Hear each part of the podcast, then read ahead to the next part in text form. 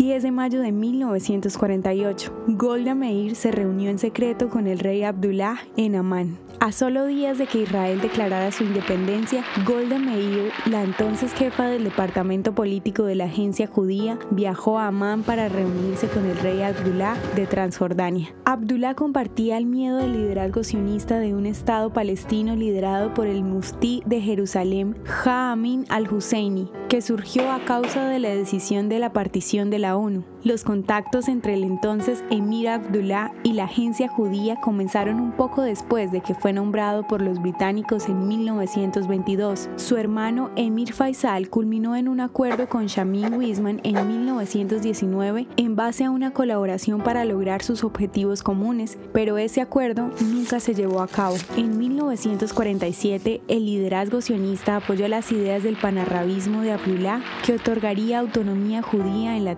de Palestina. A cambio, Meir insistió que Abdullah prometiera que Jordania no tendría enfrentamientos con la población judía en Palestina. Durante esta reunión clandestina, Abdullah urgió a Meir postergar la declaración de independencia de Israel, lo cual no sucedió.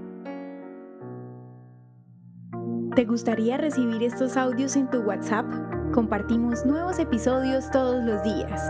Suscríbete sin costo alguno ingresando a www.hoyenlahistoriadeisrael.com. Hacerlo es muy fácil. También puedes encontrarnos como arroba hoy en la historia de Israel en Instagram, Facebook, Spotify y otras plataformas digitales. Comparte este audio para que otros conozcan más acerca de Israel. Este proyecto es realizado por Philos Project. El contenido original de hoy en la historia de Israel fue provisto por el Centro para la Educación sobre Israel.